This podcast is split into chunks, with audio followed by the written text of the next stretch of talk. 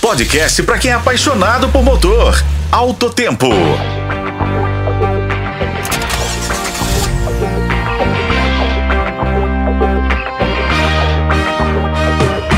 Bem-vindos ao Alto Tempo, onde as últimas notícias automotivas ganham vida. Hoje trazemos uma novidade do outro lado do mundo, que está a caminho do Brasil. No apagar das luzes de 2023, a montadora Omoda, que pertence à chinesa Chery, confirmou o lançamento do SUV Omoda 5 no mercado brasileiro. Com tamanho de Jeep Compass, o Omoda chegará ao Brasil em 2024, marcando a estreia da marca chinesa no país. O SUV chinês contará com uma versão top de linha totalmente elétrica, além de duas opções híbridas leve, com design arrojado, rodas de liga leve aro 18 e tecnologia de de ponta, o Omoda conquista não apenas pela estética, mas também pela segurança. Ele recebeu nota máxima de 5 estrelas no Euro NCAP, o instituto de segurança mais renomado da Europa. As vendas estão programadas para começar só em maio, após a importação das unidades para homologação. Embora os preços não tenham sido divulgados, a expectativa é que o Omoda 5 chegue ao mercado a partir de 180 mil reais. A versão 100% elétrica tem um motor de 200 cavalos e 35 kg de torque, com a bateria que promete uma autonomia de 450 km no ciclo europeu. Já o Omoda híbrido traz o motor da Caoa Sherry 1.5 Turboflex e potência combinada de 160 cavalos. Enquanto aguardamos a chegada do Omoda no Brasil, a marca reforça sua presença por aqui, se desvinculando do grupo Caoa.